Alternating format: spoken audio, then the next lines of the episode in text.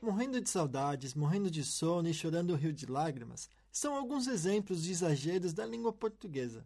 Essa história é sobre a professora Noêmia Rinata, que através do exagero e choques culturais se tornou jovem mesmo com seus 70 anos de vida. Começamos em São Paulo, na década de 40. Depois visitamos o Japão pós-guerra da década de 60 e fazemos uma escala no Brasil antes de terminarmos em Tóquio no século 21. Eu sou o Mal Hernandes e você está ouvindo Ninguém. O primeiro contato da professora Renata com exagero foi ainda jovem em sua primeira viagem ao Japão. No começo, quando eu morava no Brasil, não gostava da humildade do japonês. E vim ao Japão para estudar e vi os trens é, funcionarem na hora, os correios funcionarem na hora, né? Há quase 50 anos atrás, né, quando o Japão ah, ainda tinha resquícios da guerra, mas eles tinham reconstruído o país maravilhosamente, né? E de repente eu vejo na volta da faculdade, no trem, um japonês humilde, carregando a mala, assim, de pé, assim, sabe? A mala estava de pé? A mala estava de pé, assim, é, no colo dele. E estava inclusive com a boca também encolhidinha. Uma cara de cansado, né? Acho que devia ter trabalhado o dia inteiro até o fim, né? Quando eu vi esse japonês, eu comecei a chorar.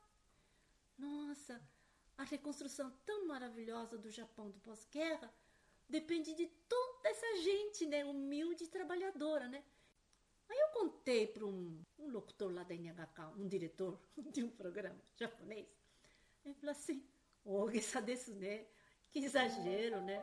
Chorar uma coisa dessa." Quando criança, ela nunca entendia a humildade nipônica e precisou viajar meio planeta para dentro de um trem lotado para perceber o que ela significava. As memórias de infância com o então presente, longe de casa, fizeram ela chorar. Seu conhecido japonês resumiu o episódio como "Oh, né? A expressão japonesa para que exagero.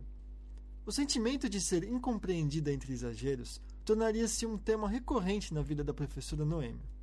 Ela se casou com um japonês e teve dois filhos. Nenhum dos dois se interessou pela língua da mãe e por isso não falam nem entendem português até hoje. Você já consegue imaginar como foi o primeiro encontro de seu filho mais velho com os falantes da língua portuguesa? Quando eu levei o meu primeiro filho, o Ricardo, para o Brasil, ele foi bem recebido pelos primos, né? E um dos primos levou-o a um baile, tá? Nesse tempo ainda tinha baile, ah, parece que agora não tem mais, né? Baile assim. É o baile, baile não. Baile, é, baile não. Acho que chama, chama balada hoje ah, em dia. Ah, é? Ah, então. Levou num baile. E daí, de repente, esse sobrinho meu me telefona e fala: Tia Noêmia, o Ricardo não está se divertindo na festa? Acho que ele não está gostando. Você pode perguntar para ele? Eu te passo o telefone? Né? Perguntei para o Ricardo: Não, estou gostando. Isso não existe no Japão. Estou achando interessante, né? Daí o meu filho voltou para o Japão e sabe o que ele ficou falando para os amigos? No Brasil, você tem que fazer um overreaction para eles perceberem que você está contente. Seu filho se viu na pele de muitos adolescentes brasileiros que tentam navegar por situações sociais novas. Essa história ela conta que escreveu em seu mais recente livro, Waruikedo Nihon Janai no, ainda sem tradução para o português, mas que quer dizer algo como: Me desculpa, mas eu não sou japonesa. Mas espera aí, nenhuma dessas histórias tem a ver com exagero na língua portuguesa propriamente dita. Bom, é aí que eu entro na história. Eu conheci a professora Noêmia durante a apresentação de uma peça de teatro no. Para quem não sabe, teatro no é uma forma de dramaturgia japonesa do século XIV. O que mais me chamou a atenção naquele dia foi o fato de que cada aspecto da apresentação foi passado de pai para filho, geração a geração. Os movimentos arrastados do pé, o tom e ritmos das vozes, posicionamento no palco e expressões corporais, todos eram os mesmos de 600 anos atrás.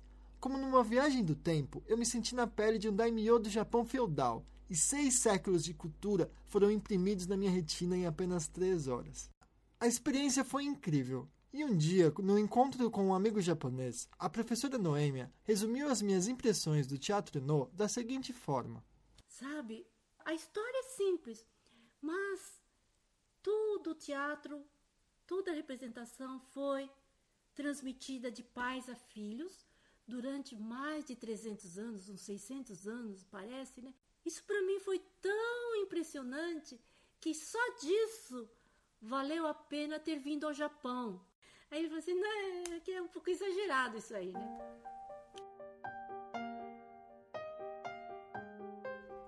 Depois que esse episódio aconteceu, a professora Noêmia se recordou dessas histórias que você está ouvindo aqui. Ela me ligou no dia seguinte e sugeriu que marcássemos uma entrevista. Eu fui até a casa dela em Tóquio para falar sobre esse assunto. Entre todas as tradições japonesas que eu quebrei durante a minha pesquisa, uma delas foi a de não ter levado um presente para essa visita. Espero que ela me perdoe. Passamos uma tarde inteira discutindo sobre fatores culturais que levaram ao exagero. Falamos de budismo, traduções e falta de interesse no teatro no. Saí de lá como quem vai embora da casa da avó, com a barriga cheia de biscoitos e chocolate quente, e com a sensação de dever cumprido. Mas hoje, ouvindo esses acontecimentos da vida dela, quase seis meses depois da entrevista, eu percebi que tinha algo a mais nessa história. Ela não é apenas uma história do português e seus exageros. Ela é uma história de uma Nisei, filha de japoneses, que ao me ver sofrendo exatamente o mesmo tipo de julgamento que sofreu na sua juventude, se coloca como aquela jovem do pós-guerra japonês e me protege e aconselha dos choques culturais da Terra do Sol nascente. Não é justo acabar essa história sem saber se aquela jovem que viu o assalariado no trem e chorou não precisa de proteção também. Eu precisava falar com a professora Noêmia mais uma vez.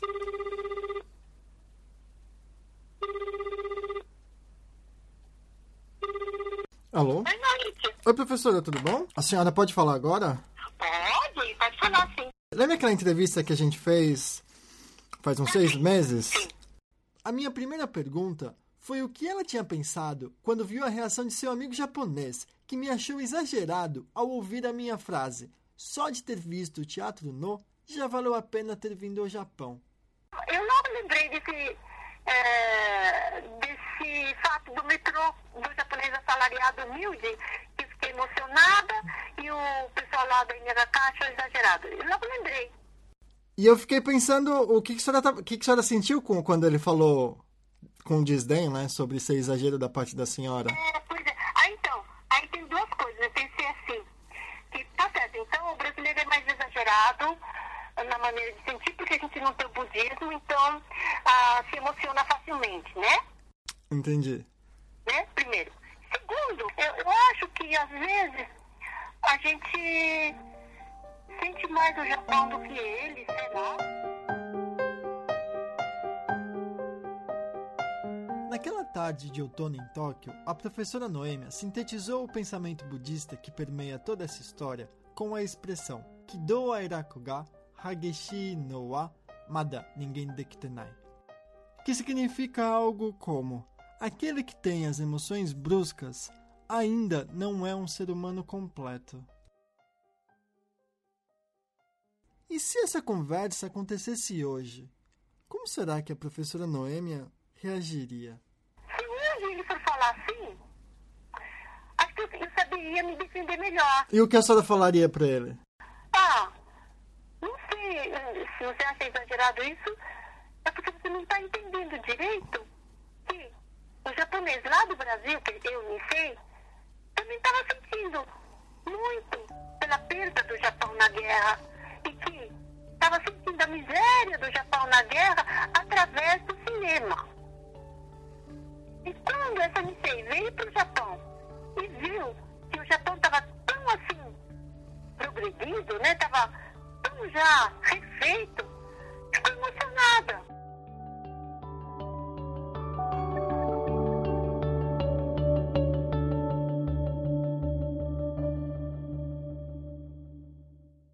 Quem conhece a professora Noêmia sabe de seu espírito incrivelmente jovem, e eu arrisco a dizer que um de seus segredos é o exagero do português.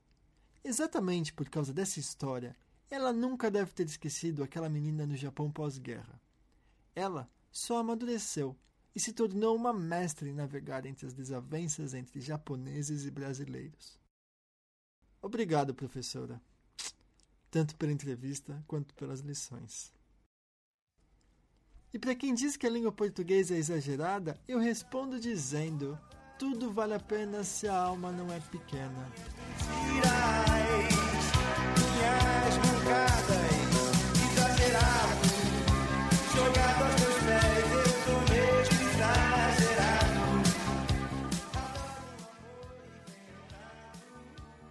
Eu queria agradecer muito a professora Noêmia por ter me contado as histórias quantas vezes eu precisei, por toda a paciência, a ligação de última hora que eu precisei fazer.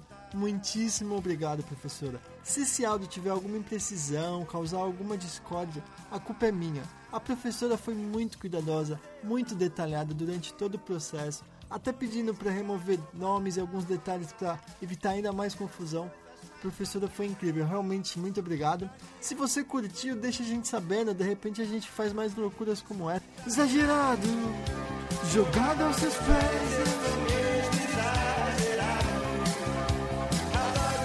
Muito obrigado mesmo por ouvir. Você pode me achar no mal.pqpcast.com ou você pode voltar aqui no Projeto Ninguém ou ainda, se quiser ouvir mais podcasts comigo, vai no www.pqpcast.com. Muito obrigado e fui!